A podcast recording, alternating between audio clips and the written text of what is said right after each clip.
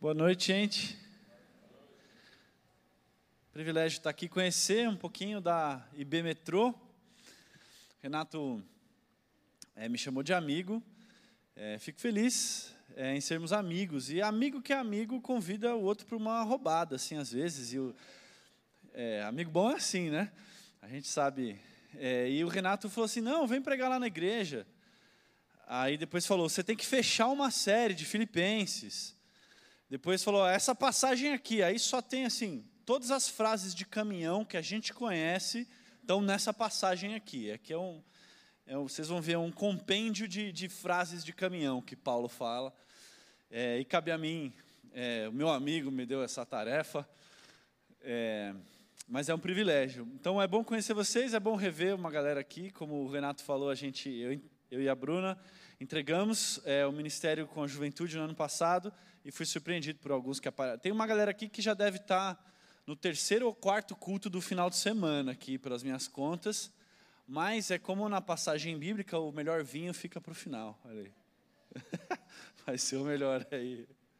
Modéstia à parte, né? Gente, sem mais delongas, convido vocês a abrir a Bíblia de vocês no livro de Filipenses. É, tenho a honra de trazer a exposição do texto para a gente é, fechar a meditação aí nessa carta. É a partir do verso ah, 15, se eu não me engano, mas a gente vai focar um pouquinho para frente. Vou fazer a leitura, depois a gente volta meditando. Vamos lá, Filipenses 3, a partir do verso 15.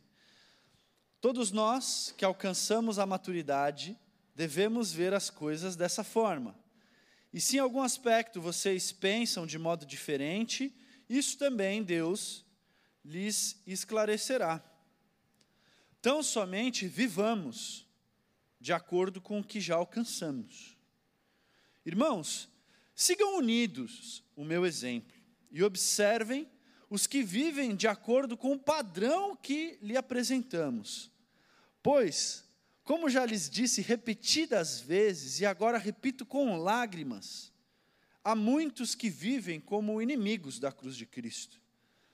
O destino deles é a perdição. O seu Deus é o estômago. E eles têm orgulho do que é vergonhoso. Só pensam nas coisas terrenas.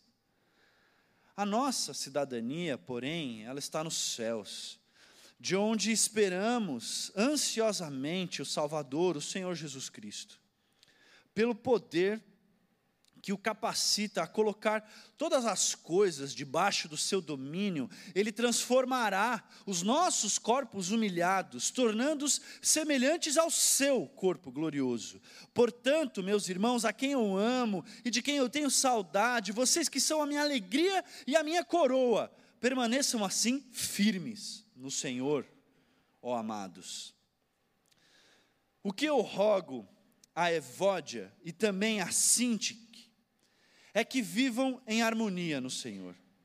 Sim, e peço a você, leal companheiro de jugo, que as ajude, pois lutaram ao meu lado na causa do Evangelho, com Clemente e com os meus demais cooperadores.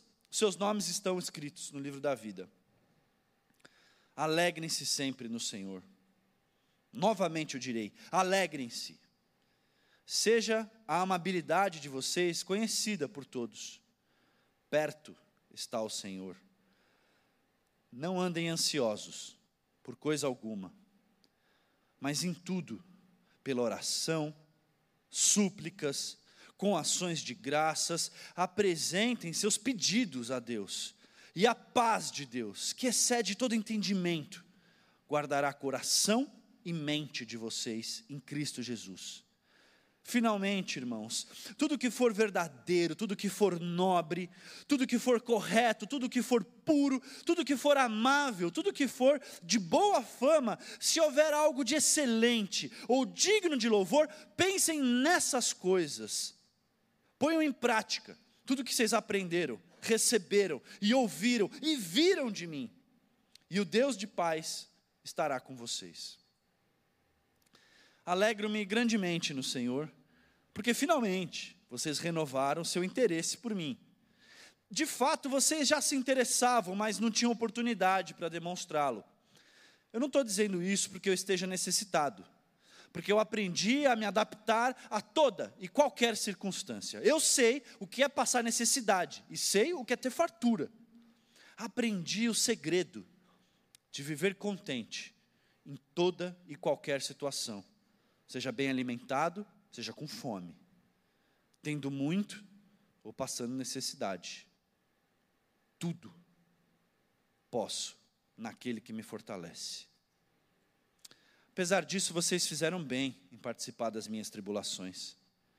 Como vocês sabem, Filipenses, nos seus primeiros dias no Evangelho, quando eu parti da Macedônia, nenhuma igreja partilhou comigo no que se refere a dar e receber, exceto vocês.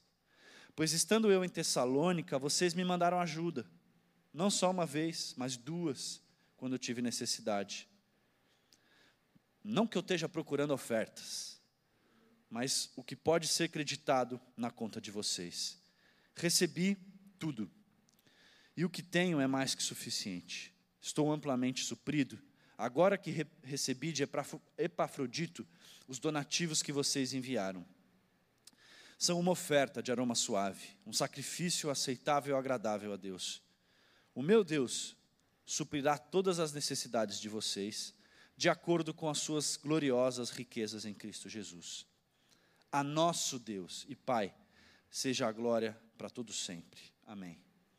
Saudem a todos os santos em Cristo Jesus. Os irmãos que estão comigo enviam saudações. Todos os santos lhe enviam saudações, especialmente os que estão no palácio de César. A graça do Senhor Jesus Cristo seja com o espírito de vocês. Amém.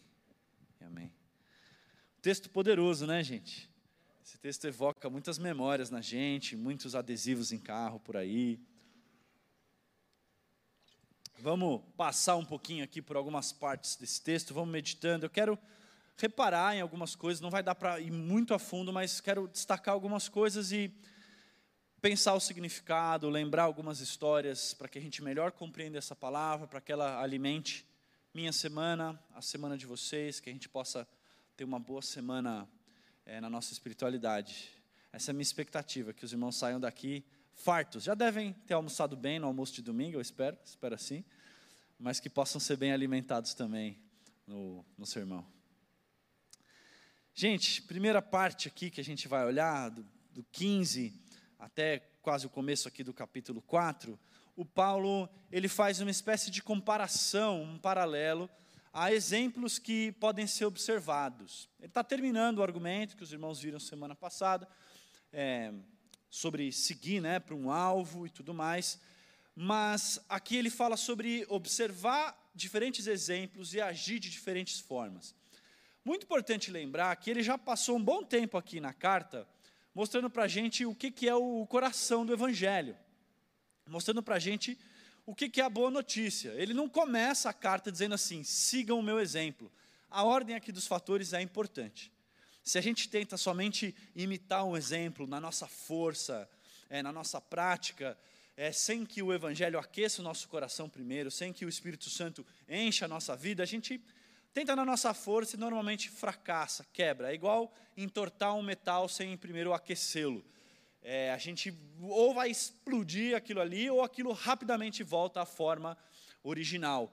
É, mas quando a gente aquece, aquilo é moldado. Da mesma forma, o nosso coração ele é aquecido pelo amor de Deus, e então ele pode ser moldado.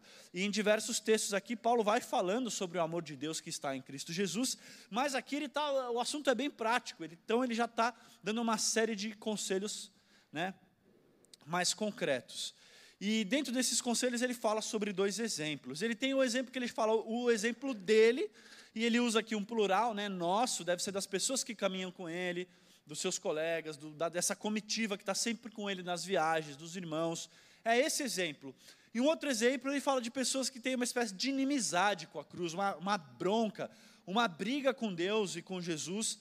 É, e, e, talvez a gente pode destacar aqui três coisas diferentes nesse exemplo. Esse exemplo ele é diferente no destino dele. Ele fala aqui que o destino dessas pessoas é, que são inimigas da cruz é um destino de perdição, é uma coisa que não, não, não termina bem. mas o destino desses irmãos é um destino de esperança, de, da esperança da ressurreição. Ele fala também uma comparação entre aquilo na nossa natureza que é vergonhoso. Eu acho que todos nós, a gente. É, falo por mim. Coisas na nossa humanidade que a gente tem vergonha. Eu não estou dizendo timidez, estou é, dizendo coisas que gente, nas quais a gente fracassa mesmo, ou coisas que a gente. É, que se fossem expostas a público, a gente se envergonharia. Semanas atrás eu estava conversando com alguém que outras pessoas estavam conversando sobre o pecado dela. O pecado dela estava um assunto meio em voga, assim. E eu falei para essa pessoa, é, eu, eu não estou na sua pele, eu, eu não tive uma situação em que as outras pessoas estão por aí falando do meu pecado. Isso deve ser muito difícil. Então a gente tem coisas que são vergonhosas. Mas na comparação aqui de Paulo, para uns, aquilo que é vergonhoso na nossa humanidade vai ser transformado. Ele diz, né, a nossa cidadania está nos céus, da onde a gente aguarda uma redenção, uma transformação. Os nossos corpos vão ser transformados. Então, muito da nossa natureza e coisas das quais a gente se envergonha, procrastinação. Quem tem orgulho de ser procrastinador? Inconstância, ira, impaciência. A gente veio para cá atrasado, eu lutando com impaciência, mandando mensagem para o Renato: Renato, atrasou tudo. Apareceu alguém lá em casa de tarde hoje, atrasou a gente. Poxa, a gente está visitando a igreja, vou chegar depois que o culto começou para falar sobre alegrai-vos, estressado no caminho, lutando com isso. Acho que todos já passaram por isso, ou só, talvez só eu, né? coisas que a gente se envergonha, mas a gente tem de Jesus essa esperança de que isso vai ser transformado. Em compensação, essas pessoas que têm bronca com a cruz, daquilo que é vergonhoso, eles têm orgulho. Eles falam, eles têm orgulho do que é vergonhoso. Como é que você tem orgulho do que é vergonhoso? é quase que dá um jeito de justificar aquilo que você sabe que é vergonhoso, você dá, faz uma cambalhota, uma ginástica mental, para justificar que na verdade aquilo não é vergonhoso, você não tem do que se vergonhar, se assuma desse jeito, e é, isso aí passa a ser bonito, sabe? É bonito ser feio. Esses dias, é, eu e a minha esposa, a gente estava assistindo um filme que a gente gostou muito no cinema, são coisas de estar num período sabático, gente. Eu estou num período sabático. Não é, o Renatão profetizou um ano sabático. Não sei, hein? Vamos ver se essa palavra se cumpre, mas era um semestre.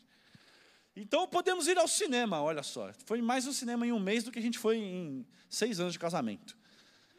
Fomos ver um filme e a gente estava adorando o filme. Em determinado momento, a personagem ela está se descobrindo, é uma moça que está se descobrindo, enfim, ela está crescendo e ela acaba caindo numa situação de prostituição.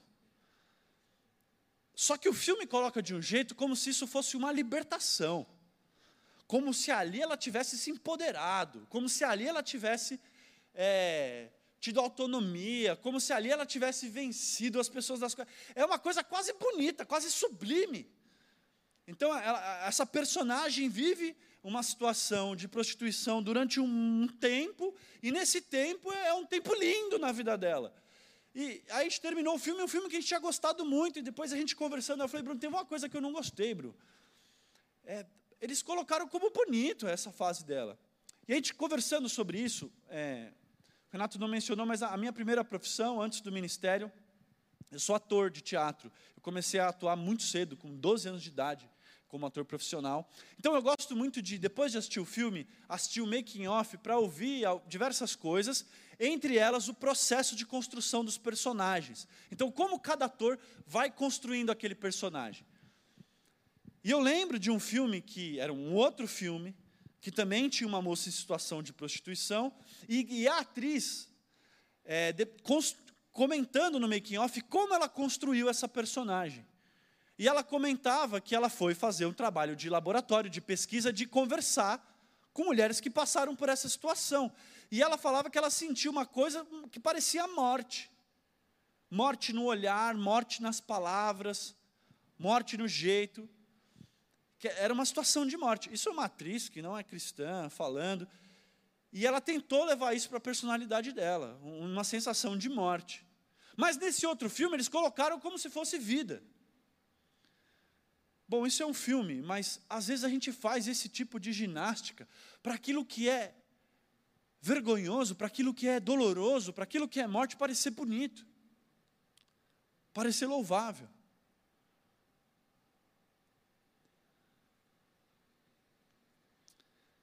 Paulo está fazendo essa comparação. Aquilo que é vergonhoso para nós, a gente não precisa justificar uma forma de ter orgulho daquilo. A gente pode ter uma expectativa de que ele vai ser transformado. E o último paralelo que ele faz, ele coloca aquilo que nos norteia, aquilo que é a nossa bússola, a nossa, a nossa direção. Para uns é essa coisa que, que vem do alto, né? Que vem dos céus. Ele fala sobre é, esse Cristo que vai vir, que vai voltar, essa esperança que está firmada. Aquilo que nos norteia é a nossa visão de futuro, a nossa visão de eternidade. A gente toma decisões no dia a dia hoje baseados na nossa visão de eternidade. Mas ele faz uma outra comparação de que para essas pessoas o que norteia, é, essa expressão é muito curiosa, é o seu, o seu ventre ou o seu estômago. Tem, uma, tem versões que trazem o seu umbigo. Tudo, tudo nessa região aqui, isso, isso, lembra muito a serpente do Éden, é, ou, ou essa ideia das paixões, das vísceras. O texto diz: eles têm orgulho do que é vergonhoso, o seu Deus é o estômago. Que negócio é esse de seu Deus é o estômago? É só uma pessoa que tem muita fome? Não, não é essa a ideia. O seu Deus é o estômago, a ideia de que os seus impulsos, as suas paixões reinam sobre ele. Então, se olhar o exemplo de Paulo é o exemplo de alguém que é norteado pela sua visão de eternidade, olhar para alguém que é inimigo da cruz é olhar para alguém que é norteado pelos seus desejos, pelos seus impulsos. Quando você vai olhar a história de vida, como que você veio daqui para cá? Como você viveu essa mudança na sua história? A história é pautada pelos seus desejos, pelos seus impulsos. Uns anos atrás eu tive um reencontro com colegas da escola, aqueles reencontros, sabe? De quem estudou junto, está se vendo ali, dez anos depois. Esses dias tem um grupo de WhatsApp, sabe esses grupos de WhatsApp de aqueles colegas de colégio? E alguém mandou lá, pessoal, faz 18 anos que nós nos formamos, é uma pessoa de maior idade já. Foi chocante um pouco isso. Não parecia.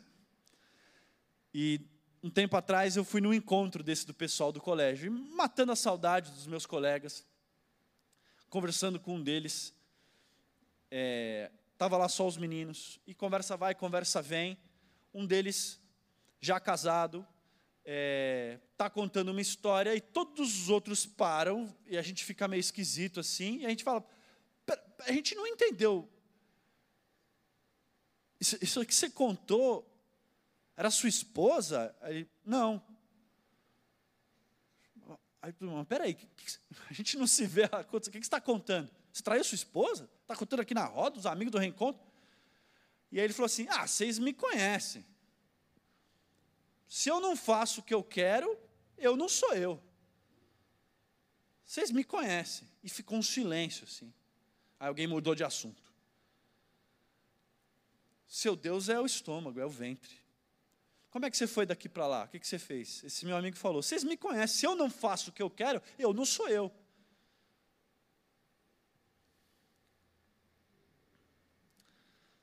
Seu Deus é o estômago. E Paulo faz essa comparação pesada. Desculpa, assim, é, foi culpa do Renato que eu estou começando. Eu acho que a gente está começando com o pé esquerdo aqui, gente. Vocês devem estar tá me achando meio sinistro, assim, nesse assunto. É o texto.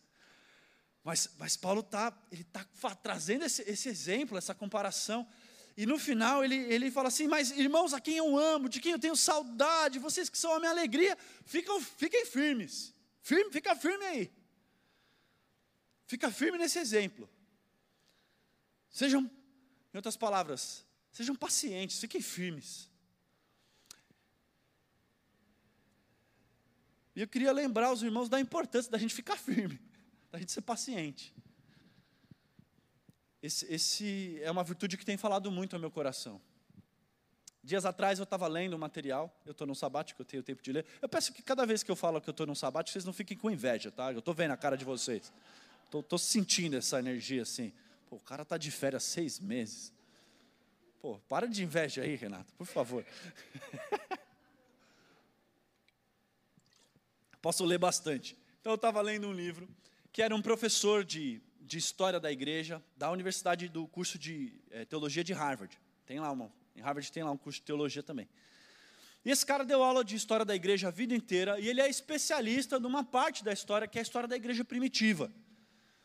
E, então ele se aposenta, e aposentado, ele resolve escrever um livro no qual ele vai resumir o que ele acha que é o, o mais importante da história da igreja primitiva, da igreja dos primeiros séculos. E ele chega à conclusão que o tema, depois de anos de ensino, o tema mais importante da igreja dos primeiros séculos é a paciência. E ele começa a provar isso no livro. E ele pega todos os primeiros é, caras que escreveram alguma coisa na igreja primitiva. Sobre o que, que eles escreveram? Meu, era uma igreja que talvez foi a igreja mais exponencial que a gente já conheceu uma igreja descentralizada, uma igreja mais que, cresceu e cresceu e cresceu e cresceu e cresceu, debaixo de perseguição, num contexto extremamente adverso do Império Romano, e cresceu e cresceu e cresceu e cresceu. Aí você imagina, qual que é o tema mais importante para eles? Crescimento, expansão, missões, evangelização, é, quatro passos para alcançar a Europa para Cristo, alguma coisa assim. Não, não tem nada, não tem uma conferência missionária na igreja primitiva. Ninguém se dava ao trabalho de falar sobre evangelização. Os primeiros tratados teológicos, todos da igreja primitiva, eram sobre uma virtude, a virtude da paciência, ou da perseverança, ou do fiquem firmes, como Paulo falou. Meus irmãos, permaneçam assim firmes. E aí a gente olha para essa igreja, nas casas, orgânica, espalhada por essas cidades, e a paciência, a firmeza e a perseverança com a qual eles enfrentavam as coisas era o fermento. Esse fermento que vai trazendo crescimento. E aí esse professor intitula o livro o, o fermento paciente da igreja primitiva. Essa perseverança. E essa perseverança, essa paciência, eh, queridos, não como a paciência que eu estava tentando ter vindo para cá atrasado de respirar fundo, contar até 10. É a paciência como se apegar firmemente aquelas coisas que são essenciais ao longo de diversas etapas da minha vida. A gente está aqui mais um domingo cultuando ao Senhor. Tenho conhecido essa comunidade que está nascendo, que já atravessou uma pandemia. Que, e atravessou uma pandemia que todos nós atravessamos, mas talvez alguns irmãos aqui possam ter atravessado desemprego, ou mudança de emprego, ou é, enfermidade, ou depressão, ou algumas coisas assim, e estão atravessando, estão passando por etapas juntos, mas firmemente, firmemente apegados em estar juntos aqui, é, a exposição da palavra cada semana, paciente, um ano, dois anos, três anos, quatro anos disso, paciente em caminhar junto, em partilhar a vida ao redor da mesa, pacientes na oração, a, a irmã Renata veio trazer aqui pedido, mas como ora, hein, Renata? Trouxe aqui 30 pedidos de cabeça. Pacientes na oração. Paulo está dizendo, meus irmãos, fiquem firmes. Vocês olharam essa comparação, esse exemplo? Aqueles cujo Deus é o estômago, aqueles que tentam fazer é, de algo vergonhoso orgulho. Sejam pacientes Amém? A gente vai para uma parte final. Aqui parece que Paulo tem uma espécie de TDAH. Todo final de carta, Paulo ele dá um. Tem alguém que tem é, TDAH aqui? Não? Não? É, vocês estão sem graça, vocês estão distraídos, vocês não prestaram atenção. Tem alguém, o TDAH, pessoal? Ou! pessoal do TDAH, oi?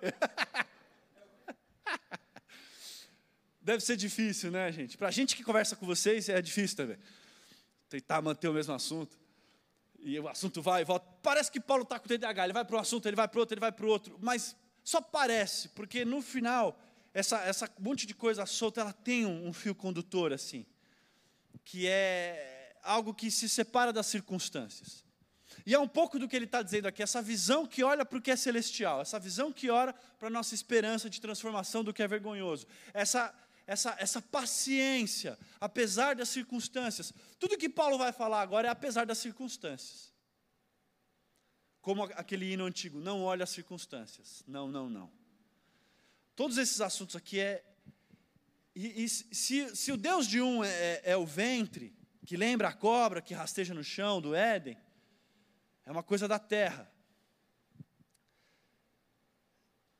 Eu não olho só para as coisas da terra, eu ressignifico as coisas da terra com esse olhar. É, é, um pouco de tudo isso que é o fio condutor do que Paulo vai dizer. E ele começa com uma, uma chamada de atenção que talvez você deve ter passado batido muitas vezes, que são nomes estranhos, mas parece que tinha um conflito na igreja de Filipos entre duas irmãs, Evódia e Sintique. E Paulo pega aqui o finalzinho para falar: olha, eu, eu suplico, as versões aqui variam um pouco, eu rogo, eu suplico, eu peço encarecidamente que Evódia e Sintique se acertem no Senhor, ou vivam em harmonia no Senhor. Mais uma vez, é no Senhor. Estou pedindo que vocês tenham harmonia na terra, é no Senhor. Talvez vocês podem dizer, a personalidade de vocês tem tudo para explodir. Mas nós não temos só a personalidade de vocês, nós temos o Senhor. Então, no Senhor, se acertem. E é muito curiosa essa chamada de atenção. Porque a carta a Filipenses ela tem um tom tão positivo. Você pega Coríntios, é só macetada, né? só bronca. Aqui é o tom, aqui o tom é mais positivo. Então fala, não, mas mesmo nessa que tem o tom mais positivo, tem essa bronca. E, e talvez uma, um primeiro olhar, a gente pode ter, ter um olhar até meio machista para essa passagem, de, de um estereótipo de, olha Paulo dando uma chamada em duas mulheres que arrumaram briga, olha as mulheres arrumando briga. Mas se a gente olha com cuidado, na verdade começa a se desenhar uma outra figura aqui para essa Evódia e para essa Sintique. vamos reparar bem. Paulo, primeiro, Paulo ele gasta pergaminho e tinta e espaço na carta para pedir que elas se acertem. Quão importante não deviam ser essas duas para a comunidade, para que a briga entre elas tivesse afetando tanto, ou fosse tão essencial que ela tivesse que fazer parte da carta paulina, quase no mesmo parágrafo que está o tudo posso naquele que me fortalece. Elas deviam ter uma importância. Tem um, um pregador, da, do, se eu não me engano, do terceiro ou quarto século, é o Crisóstomo, João Crisóstomo, conhecido como boca de ouro, de tanto que falava. É mal de pregador, né? E ele, ele fala assim: para mim, essas duas deviam ser eh, líderes da igreja. Deviam ter, o Crisóstomo acha que elas tinham um papel assim, de liderança, para ser tão importante que elas se acertassem e Paulo chamasse essa atenção. Mas além disso, se Paulo chama a atenção delas dessa forma aqui pública, é também porque ele acha que vale a pena, né? A gente chama a atenção de quem a gente acredita. Na minha adolescência, eu joguei basquete em alguns clubes de São Paulo, e eu lembro que em um determinado momento eu estava com um treinador novo no clube, jogava na, na hebraica, e, e, esse treinador pegava no meu pé. Pegava no meu pé. Era, parava o jogo, apitava, parava e vinha me dar bronca, me dar bronca, me dar bronca. E aí teve um dia que eu reagi, ele estava me dando bronca por alguma coisa que eu fiz, que o time inteiro fazia. E ele dando bronca em mim. Aí eu falei, meu, mas fulano também faz isso, fulano também faz isso, briga com eles. Aí ele ficou quieto e me chamou de canto. Aí os caras já olharam do time assim, ele foi comigo para fora da quadra e falou: Eu brigo com você porque vale a pena. Você quer que eu pare de brigar com você? Eu, não, não, continua, continua. Você quer que eu desista? Tem muitos aqui que eu já desisti. Não adianta eu chamar a atenção. Se você quiser, eu também não chamo mais a sua atenção. Não, chame a minha atenção. A gente chama atenção de quem a gente acha que vale a pena, de quem a gente acredita. Se a gente considera caso perdido, a gente não chama atenção, não é verdade? Tem professoras e professores no ambiente?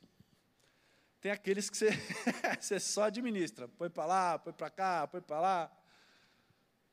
E tem aquele que você fala: Meu, você eu vou conversar, vem aqui. Então, ela já parece que eh, tem uma importância para a comunidade e tem também um fato de Paulo acreditar, talvez, no ministério delas, na história delas, na vocação delas, no papel delas nessa comunidade. Mais do que isso, para dar uma chamada assim em público, você tem que confiar na maturidade né, de quem vai ouvir. Quem não tem maturidade, não dá para você dar uma chamada em público. Eu lembro de uma situação que a gente teve é, envolvendo o Ministério de Comunicação, que teve uma pessoa que estava dando mancadas consecutivas lá. Não estava entregando arte, banner, enfim.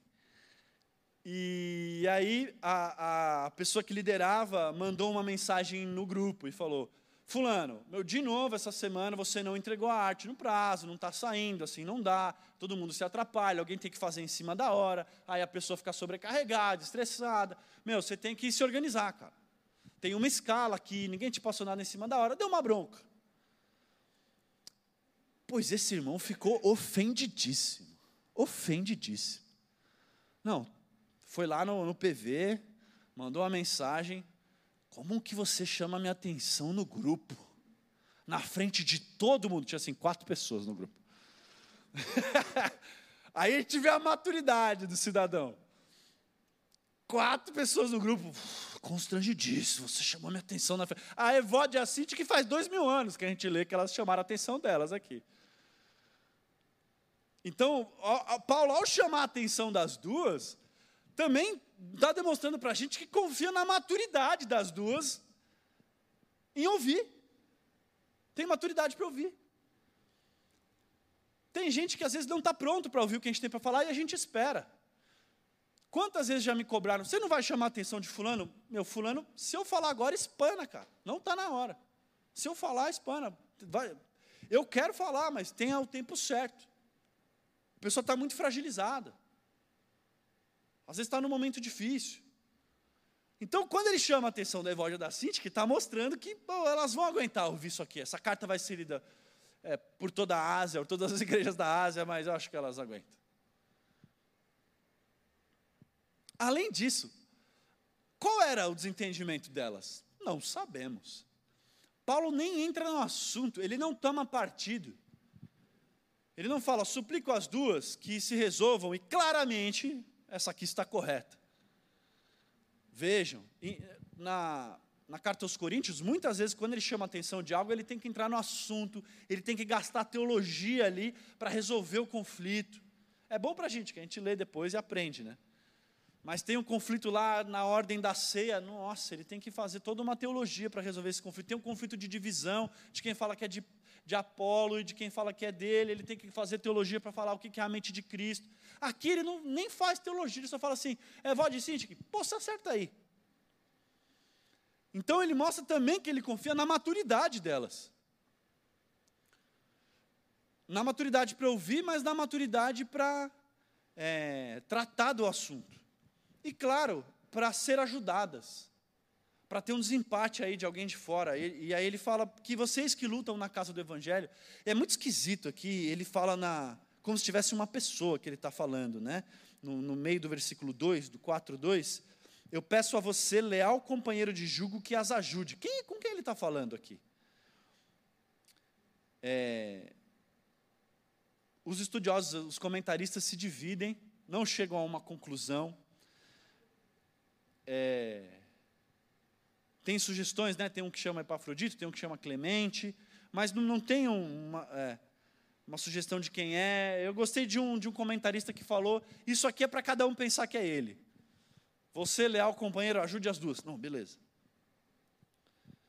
Então, elas também, acho que estariam abertas para receber. Então, quando a gente olha, olha para agora Evode e Cinti, que a gente vê duas mulheres proeminentes da igreja antiga. E a gente vê essa dinâmica da igreja acontecendo. Se acertem no Senhor. Interessante, né? Seguimos. Aqui do verso 4, tem essa exortação de Paulo. Eu, eu não consigo escutar Paulo aqui, eu escuto a minha irmã mais velha, ela sempre falava isso para mim: alegre-se no Senhor. Sabe, você ia reclamar, ela toma um alegre-se na orelha. e, e parece que a gente tem uma, uma resistência com esse texto, e Paulo já fala duas vezes porque ele sabe que a gente vai ter uma resistência Alegre-se no Senhor. Ah, não, mas novamente eu digo, alegre-se. Já sabia que a gente ia ter um a mais. Alegre-se no Senhor. Ah, mas a gente sempre tem um a mais para justificar por que, que não dá para estar tá alegre. Mas Paulo está dizendo: alegre-se no Senhor. Nenhum momento eu disse para você se alegrar nas suas circunstâncias. Alegre-se do Senhor. Acho que dá. O Senhor é, é, é sólido nesse sentido, dá para se alegrar nele. Independente da circunstância, mais uma vez, como, como aquele hino. Né? E é muito difícil, gente, ouvir isso. Você, é provocado? Alegre-se no Senhor. Novamente eu digo, alegre-se. Parece uma coisa forçada, assim, de, de uma coisa que vai passar por cima dos nossos sentimentos, uma coisa que não vai deixar a gente ser genuíno, põe um sorriso na cara, uma coisa meio opressiva quase, assim, alegre-se. Mas é, é, eu acho que é essa provocação que Paulo está dizendo, alegre-se no Senhor. Mas essa provocação, ela não é qualquer provocação de, de, de um, um mestre teólogo da igreja antiga que está querendo passar por cima do sentimento dos outros. É, essa provocação, ela veio cheia, permeada de exemplo e de vida por parte de Paulo. Ele está escrevendo isso preso, provavelmente. Não só isso, acho que vocês passaram aqui pelo mito fundador, as histórias da origem da igreja de Filipos, que a gente tem lá em Atos, mais ou menos no 16. Temos boas histórias, tem história lá da irmã Lídia, né, comerciante de tecidos, que ouve o evangelho e abre a casa dela como, com hospitalidade para a comunidade de Filipos começar ali. Tem a irmã Lídia. Mas tem uma outra história de que eles estão indo para um lugar, é, é um lugar fora da cidade. A cidade de Filipos não tinha sinagoga, que é onde eles começavam a pregar. Então eles procuram um outro lugar. O que, que Deus pode estar fazendo aqui? Eles acham esse lugar de oração fora da cidade, à beira de um rio. É uma coisa meio mística, meio bucólica, assim.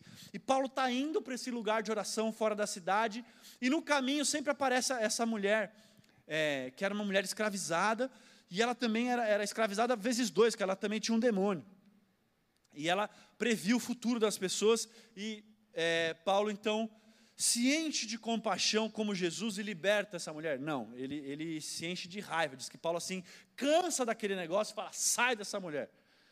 E quando ela é liberta, os é, senhores que tinham a posse dela se revoltam, porque é, tinha mexido com o dinheiro deles. Né? Então eles vão para os juízes da cidade e eles falam para os juízes da cidade: é, eles é, tiraram o espírito da mulher que previu o futuro, e quando ela previu o futuro a gente tinha lucro, então a gente está bravo? Não, não. Eles vão defender os costumes. Eles falam: tem aqui esses homens que vieram de fora que estão falando coisas contra os nossos costumes, eles têm um discurso conservador. Só que na verdade eles estavam preocupados com o dinheiro. Mas eles vão defender costumes. E quando fazem isso, os caras dão uma surra em Paulo e Silas, e eles são presos. Daí também o, o corinho é, pentecostal Paulo e Silas. Vocês costumam cantar Paulo e Silas aqui? e quando eles são presos, depois de serem espancados por volta da meia-noite, lá estão Paulo e Silas, como diz o corinho, cantando louvores a Deus, e toda a prisão ouvia eles. É esse Paulo espancado, preso, que canta louvores a Deus no início da igreja de Filipos, que está dizendo para eles: alegrem-se no Senhor. Esse Paulo que novamente está preso.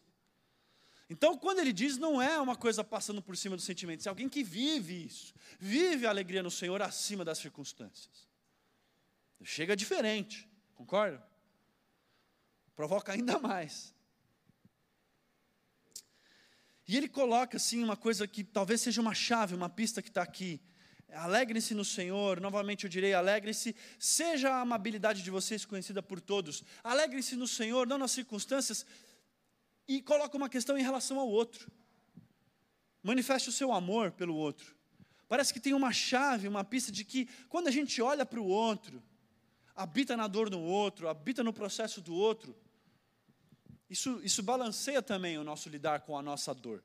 Não como uma fuga da nossa dor, mas às vezes olhar menos para o nosso self, às vezes não olhar só para as nossas crises, para as nossas dores, porque quando está doendo a gente tem uma tendência de diminuir a nossa empatia, não é verdade? Quando a gente está com dor, é, principalmente dor crônica, ou uma dor que vem há bastante tempo, o nosso nível de empatia diminui bastante. Então, Paulo está dizendo: talvez olhar para o outro vai te ajudar a dosar essa sua relação com um contexto difícil e te ensinar a se alegrar. E ele segue com esse texto aqui, que talvez é mais desafiador ainda, né? Agora não vem uma orientação positiva, igual alegrem-se, sejam amáveis, vem uma orientação negativa. Não. Não façam o quê? Não andem ansiosos. Os irmãos conhecem, eu imagino que de cor esse aqui, né? Não andem ansiosos. O que mais dizer sobre esse texto? Sobre nós não andarmos ansiosos? É, o que resta para dizer sobre isso? Eu queria destacar o seguinte, talvez algo que já possa ter passado desapercebido para você. É, Paulo ele repete quatro vezes três coisas diferentes. Então, três vezes quatro aqui. Doze. Para mostrar bem uma totalidade. Quatro vezes ele repete palavras que têm a ver com oração. Ele fala: não andem ansiosos, mas façam né, os seus pedidos. Deixa eu ler aqui certinho para. Uh, verso 6: Não andem ansiosos por coisa alguma, mas em tudo pela oração, súplica, ação de graças, apresentem pedidos. Ele precisa usar quatro sinônimos para falar de oração. Parece que ele quis englobar tudo que diz respeito à oração: oração, pedido, súplica e ação de graça. Parece que ele fala assim: diante da ansiedade, da preocupação do, ou do medo, você precisa da totalidade da oração. Da oração o tempo todo, da oração é, profunda, da oração exercitada, da oração variada. Você precisa de uma oração que não é pouca coisa. Ação de graça, súplicas, pedidos. Você, a gente você pode parar e ficar meditando no que cada significado desses aqui traz para você. Mas ele também usa quatro palavras para falar do nosso ser. Mente, coração, espírito. Ele usa quatro palavras para falar do nosso ser. Então a totalidade da oração vai guardar a totalidade do nosso ser. E depois, quando ele vai falar do exemplo, ele vai falar de, da totalidade do exemplo. Tudo que for tal, tal, tal, nesse exemplo vocês obedeçam. Então, eu não sei se você já tinha reparado nisso, dentro do não ansiosos. Para essa dificuldade, da, e não é estar ansioso, é andar, viver uma vida ansiosa um estilo de vida ansioso, que toma decisões ansiosas, que tem uma personalidade ansiosa. Diante disso, a, a, palavra pastoral de Paulo é busque a totalidade da oração para transformar a totalidade do seu ser. E isso transforma a totalidade do seu exemplo também. E já indo para os finalmente aqui do texto, irmão. É, tem mais uma provocação de Paulo, mas aqui é no sentido falando de finanças. Eu não sei, eu li aqui tudo no começo. Não sei se os irmãos acharam esquisito a forma de, de Paulo falar. Perceberam que Paulo está agradecendo uma oferta que eles mandaram? É, parece que a carta retorna em virtude de uma oferta que veio suprindo as necessidades de Paulo. E é bem esquisito. Dava para agradecer melhor, a impressão era você queria agradecer mesmo ou não? Parece que está agradecendo de má vontade. Se a gente fosse trazer em outras palavras, é como se Paulo estivesse dizendo: finalmente vocês me ajudaram. Mas eu sei que vocês não me ajudaram antes porque não dava. Mas é, também não que eu precisasse. Porque eu aprendi tudo, mas isso é melhor para vocês ainda. Foi bênção para vocês terem me ajudado. Fala, nossa, mas que gratidão esquisita, Paulo. Vamos melhorar aí o seu jeito de agradecer. Mas eh, vamos tentar se colocar nesse lugar de quem está agradecendo uma oferta financeira, ou de quem está agradecendo um presente. É, não é simples, dependendo da situação na qual a gente está. É, não é só uma, uma dificuldade de elogiar, dificuldade de afirmar.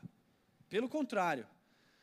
Por exemplo, você já ganhou um presente de alguém que está te dando uma coisa muito legal e você sabe que aquela pessoa não tinha dinheiro para comprar o que ela está te dando? E aí, é, é esquisito, não é?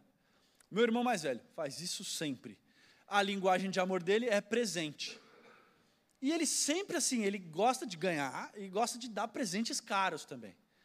Só que às vezes eu sei que ele está assim, na penúria, e ele vem com uma mochila de marca para mim, ó, oh, a mochila que eu te comprei. A minha reação inicial é falar, cara, você não fez isso. Você não gastou esse negócio. E eu nem estou precisando, a minha mochila é nova. Óbvio que eu não faço. Penso, tá, gente? Penso isso, mas não falo. Então eu fico assim, ah, obrigado. Meu, obrigado pela mochila. Vontade é vender e devolver o dinheiro para ele e falar, você precisa mais, cara. Mas é, é, é a expressão do amor dele. Então, aprender a receber isso é um desafio.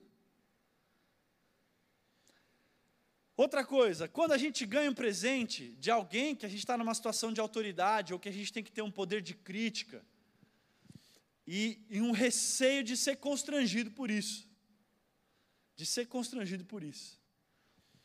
Tinha uma vez um, tinha um jovem da nossa igreja que ele, ele gostava muito de confeitaria e ele sempre fazia uns brigadeiros de presente. E eu brincava que ele sempre me trazia brigadeiro, brigadeiro quando eu sabia que ele ia confessar um pecado depois. Então ele já via para a conversa, ô oh, pastor, te trouxe brigadeiro. Eu já, ei, mano, o que, que vem nessa conversa aí? já é quase uma confissão em forma de presente. Isso era mais bullying do que verdade, só verdade em parte. Mas é muito comum, inclusive, que, que pessoas, às vezes, que são é, avaliadores de, de restaurante, eles não podem é, receber. Eu tinha um colega, por exemplo, que ele tinha um blog, colega de seminário até, ele tinha um blog que ele avaliava todos os X maionese da cidade de São Paulo. Ele para ele ver qual era o melhor X maionese da cidade de São Paulo. E, e aí eu falava, cara, é, você tem bastante seguidor? Na época do, do blog, era antes do Instagram, né? Tinha bastante seguidor, tinha bastante comentário. E, e eu falava, cara, você deve ganhar é, o cara deve te convidar, né, para avaliar. Ele fala, não, não posso, porque senão eu vou ficar imparcial. Fala, nossa, mas por um jantar grátis? Ah, eu vendi a minha imparcialidade. Estou brincando. E ele fazia tudo isso sempre pagando do próprio bolso, para poder depois descer a lenha se o hambúrguer era ruim também, não ficar constrangido. Os caras me deram hambúrguer, eu vou criticar depois. E Paulo ele tem que trazer exortações aqui, mas ele recebeu uma oferta. Mais do que isso, eu acho que ele devia ter um receio de criar uma expectativa, uma dependência. De, seja, seja, não sei se isso já te aconteceu, de você ganhar um presente e você querer ficar deixando claro para a pessoa assim: você não precisa fazer isso de novo. Não precisa fazer isso de novo. Tinha um irmão da igreja que ele fazia um vidro de pimenta para mim. Ele fazia lá as pimentas, eu amava aquela pimenta.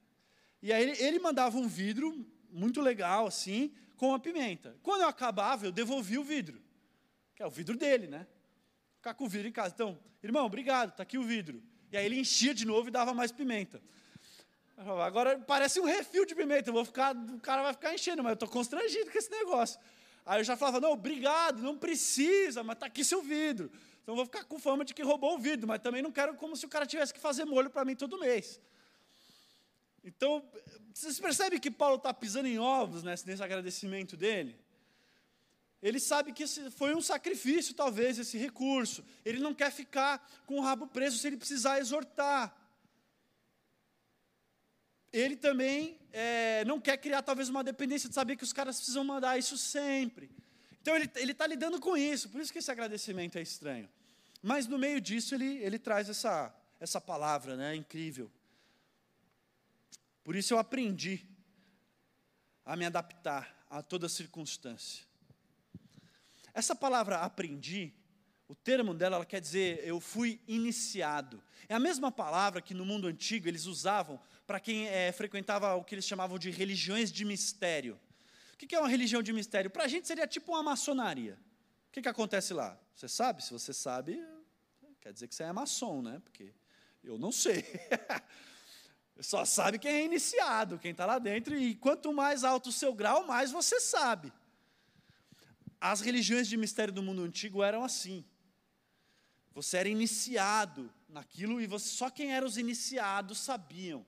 Paulo está usando essa expressão aqui. Eu aprendi para falar, eu fui iniciado nesse, nesse grupo seleto que, que sabe o seguinte segredo: como passar por todo tipo de circunstância. Eu fui iniciado. Como ele foi iniciado? Como ele aprendeu? Passando, né? Por necessidade ou por fartura. Na prática, um aprendizado muito prático. A pedagogia de Deus é. Tem umas aulas práticas, né? A gente tem aqui uma teoria, mas. A gente pode imaginar o que ele aprendeu na escassez, mas sabe que também o que ele aprendeu na fartura, né? Eu me lembro de uma conversa com. Teve um jovem que ficou afastado muito tempo da igreja, anos, assim, papo de oito anos. E voltou com o um assunto de que ele era milionário agora. Ah, legal, né? Bacana. Do, uma benção dobrada. Voltou e ainda voltou rico. E aí comecei um discipulado com ele, a gente, as primeiras conversas, e na primeira ele já falou, cara, voltei rico, mas voltei no meio de pessoas que agora eu não estou conseguindo mais. E ele começou a falar o tipo de lugar que ele ia, o valor da conta que os caras pagavam no almoço, o, os carros que os caras usavam, ou o jeito, e ele começou a falar, cara, é, me faz mal. Eu, eu não estou conseguindo lidar. E, e, aí ele estava numa de tipo assim, agora é, eu voltei para o Senhor, eu quero abandonar tudo isso, tipo, quero voltar a ser pobre. E eu fiquei ouvindo e falando, tá, se você está sentindo que a sua alma está em risco aí, se você não dá conta, beleza. Mas deixa eu te ler um texto. Eu nunca tinha pensado esse texto com esse ângulo. Deixa eu te ler um texto. Aprendi a viver em toda situação, na escassez e na fartura. De repente você precisa dessa palavra. Normalmente a gente aplica essa palavra aprender a viver sem nada, né? Mas também a gente precisa aprender a viver tendo, porque não é fácil. Não sei é, quantos irmãos aqui lidam talvez com o setor comercial de empresa. Quem trabalha no setor comercial, eu nunca trabalhei, mas já pastorei algumas ovelhas que trabalham no departamento comercial. E os caras falam de dinheiro como quem assim?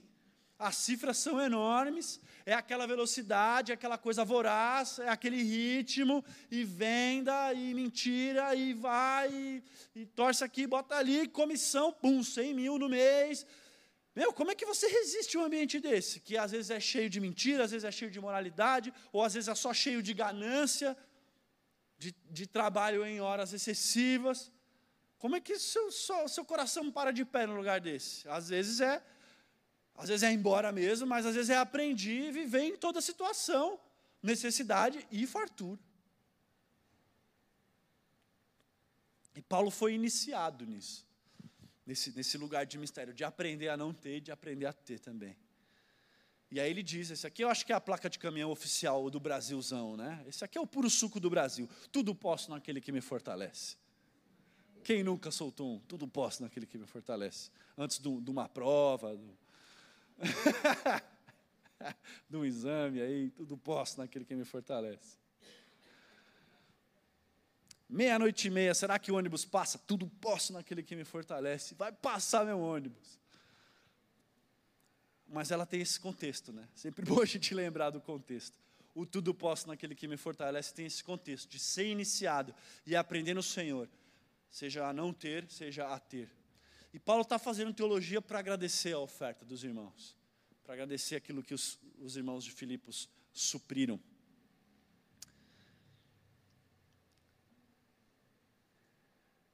Em resumo, queridos, encerrando, a gente tem essa sequência final aqui, muito linda na carta de Filipenses.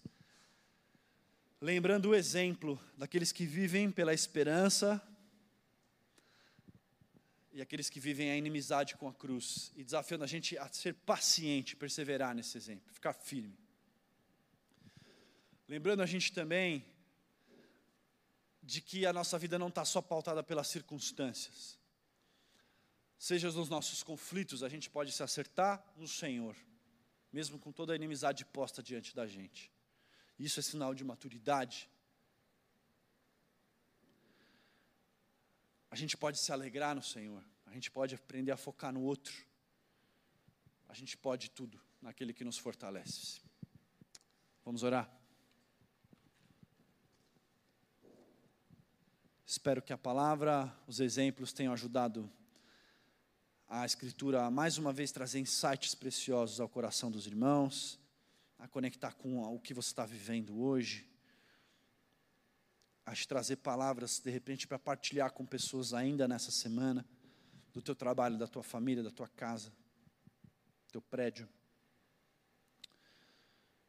Mas que aquilo que você sabe que foi para você, você tenha a, a coragem de responder ao Senhor em oração sincera e direta. Responda ao Senhor aquilo que você sabe que foi palavra de Deus para você. Aquilo que você sabe que o Espírito veio ali com o toque dele e, e apertou e te tirou da cadeira. Responde ao Senhor em oração.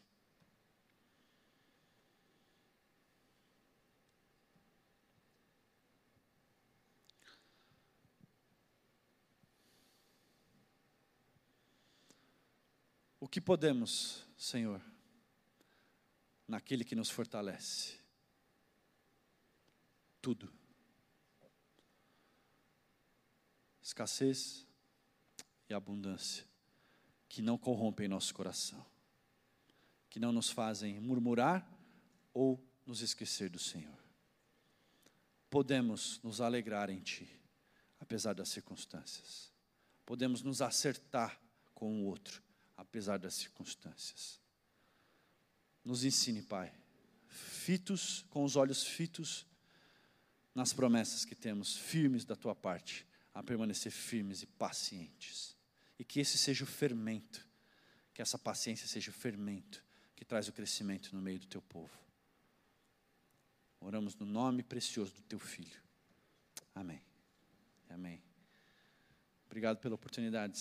Um prazer e privilégio, irmão.